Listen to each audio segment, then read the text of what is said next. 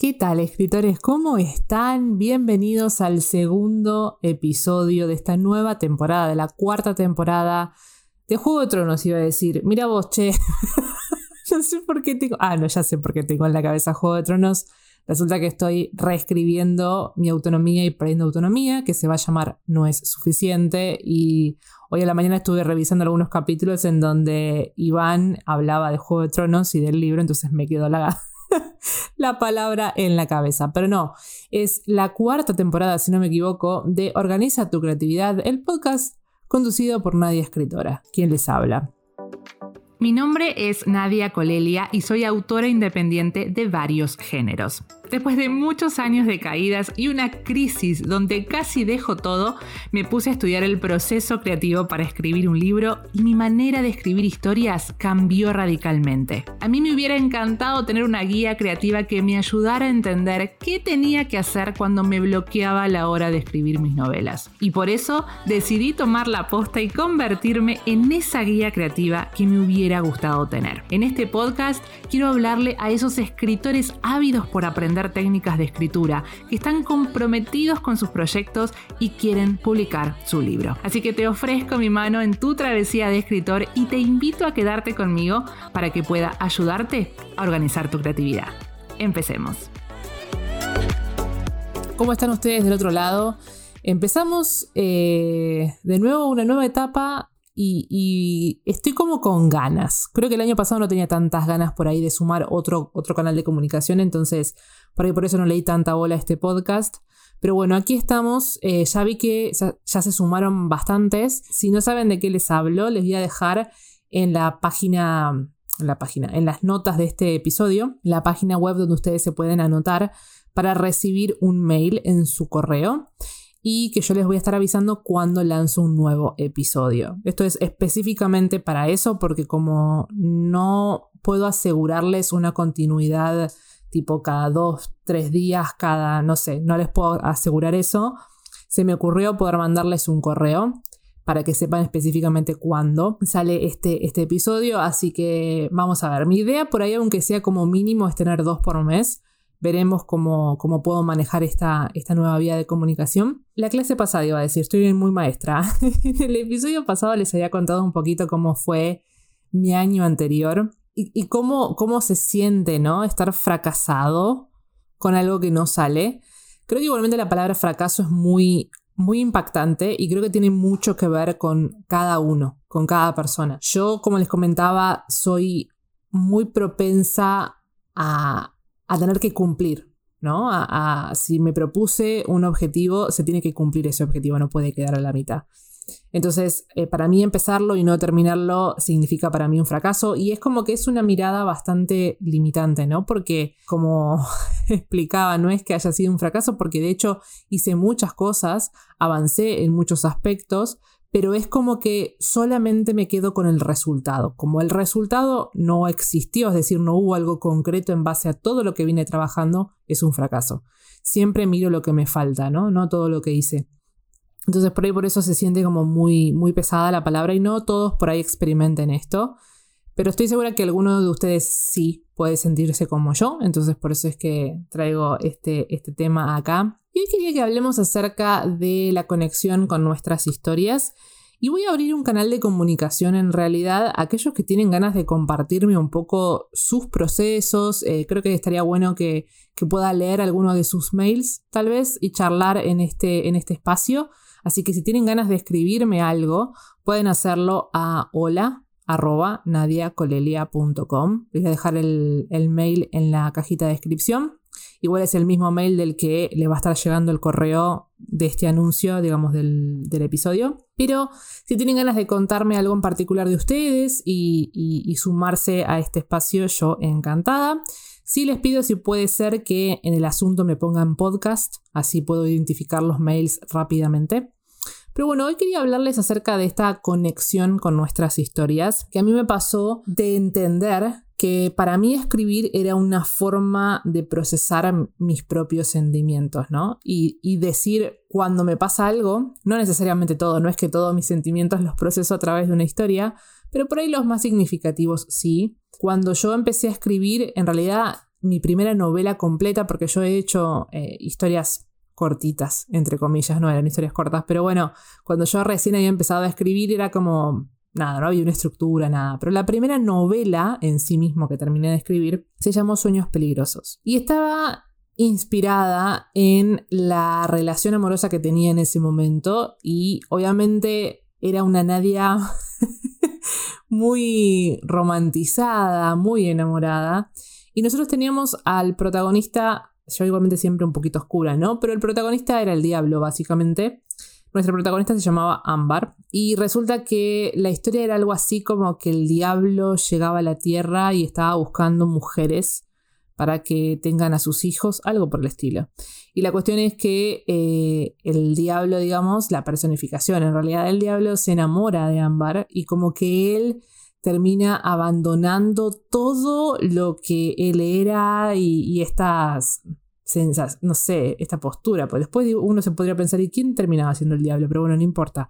La cuestión es que él abandonaba todo por seguir a, a Ámbar. Y obviamente que esto, como decía, tenía que ver con eh, esta sensación de, enamoramiento, de, de que el amor todo lo puede y que la gente cambia y demás. Y eso pronto Pronto terminó siendo otra cosa, porque la siguiente novela que escribí se llama Sentimiento Hostil. Tanto Sueños Peligrosos como Sentimiento Hostil no la van a poder encontrar en ningún lado, pero eh, eh, Sentimiento Hostil fue la primera novela que publiqué, autopubliqué, con una editorial que hice de coedición, ya les he contado de esto. Y mm, en esta historia, en Sentimiento Hostil, bueno, ya el título les dice todo. ¿No? Básicamente el título les dice que eh, ya la Nadia enamorada no existe más y pasó otra Nadia. Y acá es cuando yo empecé a darme cuenta que eh, las historias eran una forma de procesar lo que yo sentía.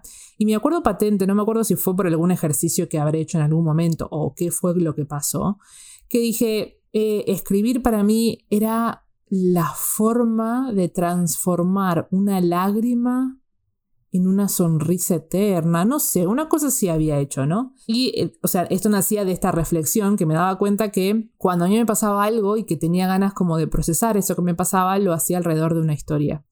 Por eso siento yo mucha conexión con mis personajes, obviamente que están en el ámbito de la ficción y hay cosas que yo le agrego porque sigue siendo una novela, pero eh, algún pensamiento, alguna forma de ser, siempre hay algo que dice algo de mí en las historias, ¿no? Y por eso también a veces es un poco duro leerlo, porque eh, me doy cuenta a veces eh, de lo que he cambiado, ¿no? O sea, por lo menos es, es algo positivo, pero eh, duele un poquito ver esa Naya del pasado herida, ¿no? Que uno, yo que sé identificar obviamente lo que es de ficción y lo que no es, cuando reconozco un pensamiento mío digo, ay, pobre. Pero bueno, es parte de la evolución humana. Y Sentimiento Hostil precisamente fue este, ¿cómo se diría? Este desengaño amoroso, ¿no? Que, que fue a partir de esta relación, de la misma que había iniciado en, eh, en Sueños Peligrosos. Bueno, se terminó y, y, sufrí muchísimo por esa relación. Era, era, era adolescente, pero también pensaba mucho en que iba a ser la persona con la cual me iba a casar, iba a tener hijos y todo eso, y, no se dio así. Entonces fue la, la realidad que fue un impacto muy grande para mí. Y Sentimiento Hostil fue la forma de reflejar eso. La continuación de Sentimiento Hostil se llamó Eterna Debilidad que ese era el nombre que, me daba mi, ex. Y en realidad fue como una... Mm, fue apoyarme en lo que había escrito en Sentimiento Hostil y expandirlo, o sea, expandí el mundo, me metí más en algunos personajes. Es así, si quieren, la pueden leer en, en Wattpad, teniendo en cuenta que esto lo escribí en el 2015, 2013, 11, no, 2000, puede ser que sea 2015, ¿eh? creo que es desde el 2015 esa historia, pero bueno, es como un poco más, eh, como digo, una reversión de Sentimiento Hostil es una novela de romance paranormal entre un ángel y un demonio. Y bueno, en este caso, ¿no? en, Eterna Biblia, como digo, fue como una evolución, fue apoyarme en lo que ya tenía y expandir.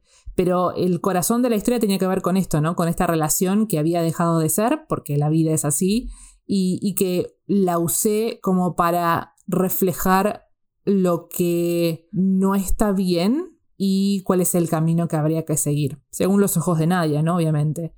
Y esto tiene que ver con lo que en algún momento les he explicado que tiene que ver con el tema de la historia, ¿no? Cuando nosotros escribimos, generalmente hay una visión del autor, ¿no? Eh, algún pensamiento o algo que, que, se nota en la página, ¿no?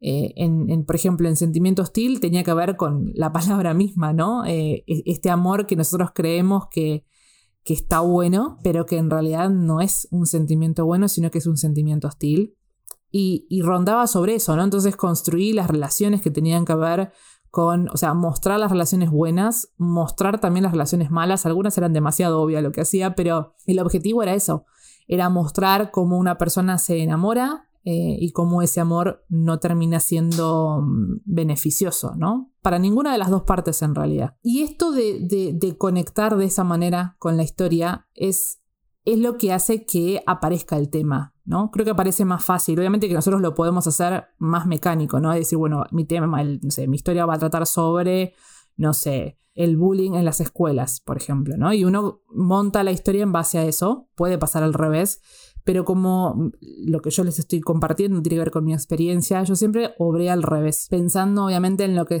en lo que sentía y en lo que tenía ganas de contar, y eso que tenía ganas de contar estaba atravesado por un tema o un pensamiento mío que se nota, ¿no? Cuando creo que, que aquellos que leen mis historias se pueden dar cuenta. Cuando no me puedo apoyar tanto en eso y estoy creando desde completamente algo nuevo, es donde aparecen las dificultades. Y es lo que pasó con el nombre del arte. Algo muy extraño me pasa con la fantasía, porque por ejemplo, La condena del silencio fue una novela que, digamos, yo no me sentía atravesada por nada en particular, o sea, entendía que era una obra de ficción, que tenía estos personajes, puse algún que otro tema para, para tratarlo, pero nada que me tocara directamente a mí. Y esa novela me salió bien, creo que tiene que ver con que la fantasía te permite escribir, así, como tiene sus complejidades, te permite jugar mucho con el argumento, pero en cambio en nombre del arte, donde no me puedo apoyar en estos elementos fantásticos, sino que me tengo que apoyar en lo que está pasando en la vida de los personajes, tiene que haber un tema que, atraviese la historia. Y este tema eh, sí, podía como más o menos orientarlo, pero me pasaba que al no sentirme conectada con la historia, como que no, había, algo que no, no funcionaba, no hacía clic, ¿no? Entonces, eh, creo que uno de, de, los problemas que tuvo esa novela tenía que ver con eso, ¿no? Pero lo hice adrede, ¿sí? Porque en realidad quería probar escribir desde otro lugar. Siempre, como contaba, escribí a través de algo que me pasaba, algo que quería procesar, algo que quería contar. Y en nombre del arte dije, vamos a animarnos a algo distinto, vamos a animarnos a crear algo que no tiene que ver directamente conmigo, que son historias de personajes que yo creo, en un mundo que creo, y me di cuenta que no podía hacer eso. Y tal vez puede ser que sea el momento, capaz que ahora no puedo hacer esto y en un futuro sí, pero puede ser también que yo sea un tipo de escritora que escribe de esta manera y no tengo por qué hacer algo distinto. Porque a veces es como que digo, bueno, suena como un poco repetitivo y tiene como su, su doble filo, ¿no? Porque, por ejemplo, me pasa mi autonomía y Perendo Autonomía, que como les digo es este romance contemporáneo que lo estoy reescribiendo. Y aprovecho también para compartir a aquellos que tengan ganas de apoyarme eh, en el proceso de publicación. Lo pueden hacer en www.nadiacolelia.com barra mi aporte todo junto. Se los voy a dejar en las notas del episodio. Y ahí pueden ayudarme a juntar dinero para contratar el editor para No es suficiente y me fui por las ramas. Ah, cierto, que en mi autonomía y autonomía tenían que ver con, obviamente, algo en particular que yo quise contar en ese momento. Y cuando pienso en, bueno, vamos a escribir una historia distinta, no se me ocurre qué. Y es como que digo, y si ya está, yo ya escribí sobre el, el desamor o, o, el sufrimiento por un amor no correspondido, ya escribí sobre eso. Otra vez voy a escribir sobre lo mismo con ese criterio, en realidad, todos los autores que se enfocan en un género en específico, como que tampoco podrían escribir nada. Pero en, mi mente es como que, claro, como yo ya conté en Sentimiento Hostil y en Eterna Debilidad lo que me pasó con mi ex, y en mi autonomía y autonomía de alguna forma conté sentimientos más actuales, es como que no, no, me sale de otra, o sea, no me sale otro tema para, para contar, ¿no? Y y creo que por eso también eh, es algo más inconsciente y por eso me quise animar con el nombre del arte para decir, bueno, podemos escribir desde otro lugar. Y puede ser también que todo lo que surgió a partir de no poder cumplir con esa expectativa es este miedo, ¿no? Es este miedo de, de que no puedo crear algo de la nada. Como que todo tiene que atravesarme de alguna forma y si bien por ahí al momento de escribirlo sale más crudo, más real tal vez, desde este otro lado, cuando no hay algo que me atraviesa, no sé cómo escribir. Y cuando yo reescribí, reescribía, releía Perdiendo Autonomía, yo quería pasar las páginas una tras de la otra porque estoy enamorada de Iván y, de, cómo, cómo vivía la situación, cómo afrontaba las situaciones. Y eso me pasa porque estoy conectada de alguna forma con la historia. Entonces, cuando tengo que escribir desde otro lugar, es donde surge esta dificultad. Pero como decía también, en, en las historias de fantasía no me pasa eso. Pero creo, como decía, que tiene que ver con Estoy repitiendo muchas veces como decía, ¿no? Lo que pasa es que eh, no, no, tengo, les había contado ya la vez anterior que no estoy teniendo un guion para esto. No quiero tener un guion, de hecho quiero que salga como lo más natural posible porque este en realidad es algo que lo hago un poco más por mí que por ustedes, porque me gusta este formato de poder sentarme y agarrar el micrófono y hablar. Eh, yo tengo garganta definida, aquellos que entienden un poquito de diseño humano. Así que para mí hablar es algo sencillo, pero mm, me pasa que, por ejemplo, tengo que, cuando tengo que filmar algo para YouTube, me tengo que más o menos, eh, no sé, acomodar el pelo, por ahí me pongo un poquito de rímel, a ver acá la cámara, la luz, ¿no? Y como que tiene otro, proceso, otro procedimiento que demanda otra energía. En cambio acá agarré el micrófono y me puse a hablar, ¿no? O sea, estoy con la ropa común y corriente, entonces esto es un poquito algo más para mí porque me ayuda por ahí a contar algo más mío, más personal y que le va a llegar a aquellos que tienen ganas de, conocerme por este lado. Eh, entonces, nada, no, tengo como un, formato para esto, es, se me ocurrió un tema y quise traerlo acá. Entonces, por eso que tampoco les decía que tampoco podía mm, establecer como una especie de cronograma, porque depende de, de lo que yo tenga ganas de charlar. Saben que tengo otros canales de comunicación, YouTube es el principal.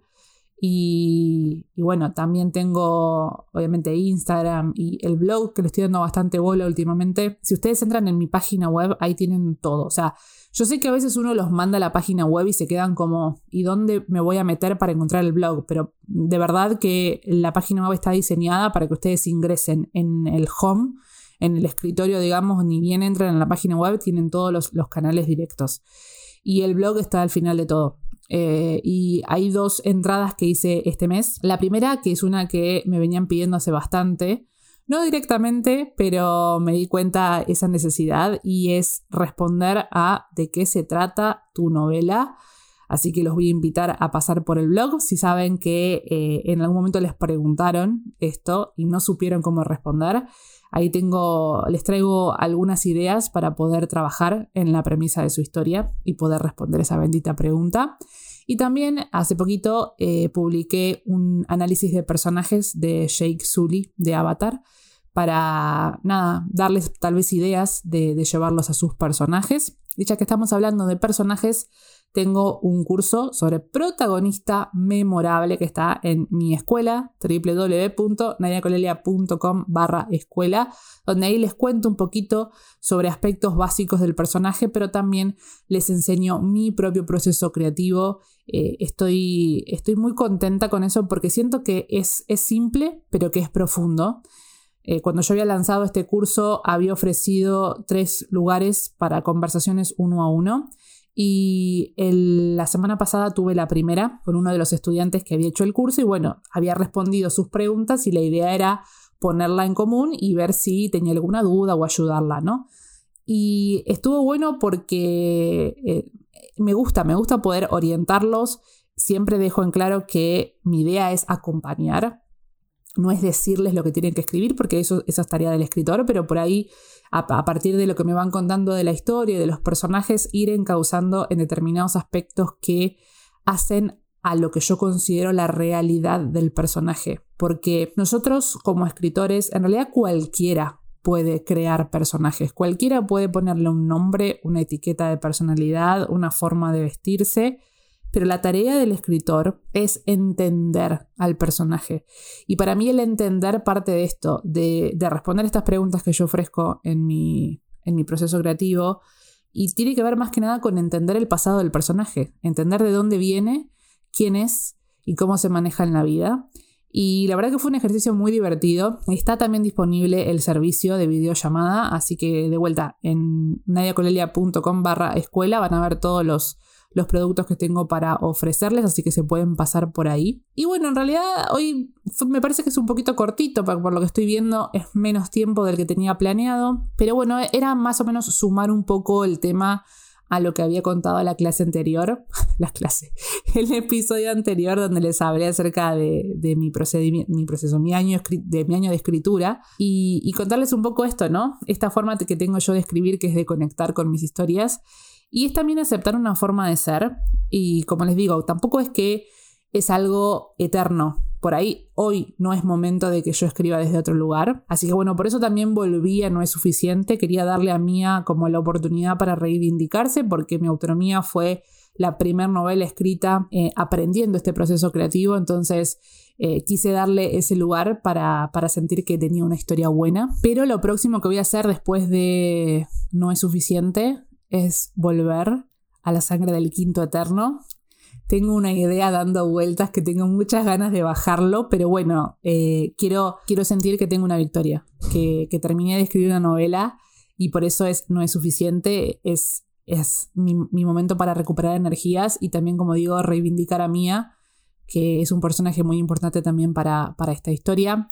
Así que les vuelvo a sugerir a aquellos que tengan ganas de sumarse a este espacio y tengan ganas de contarme algo, ya sea si, es algo en particular de su proceso creativo, que tengan ganas de compartir con la comunidad, o tal vez algún tema en particular, alguna duda que tengan, eh, me serviría que me manden un correo a hola eh, con el asunto podcast, así los puedo ubicar fácilmente. Y en el próximo episodio, quien dice, puedo leer algún mail que llegue a esta hermosa comunidad. Y bueno, nos estaremos escuchando muy pronto. Hasta entonces, feliz escritura.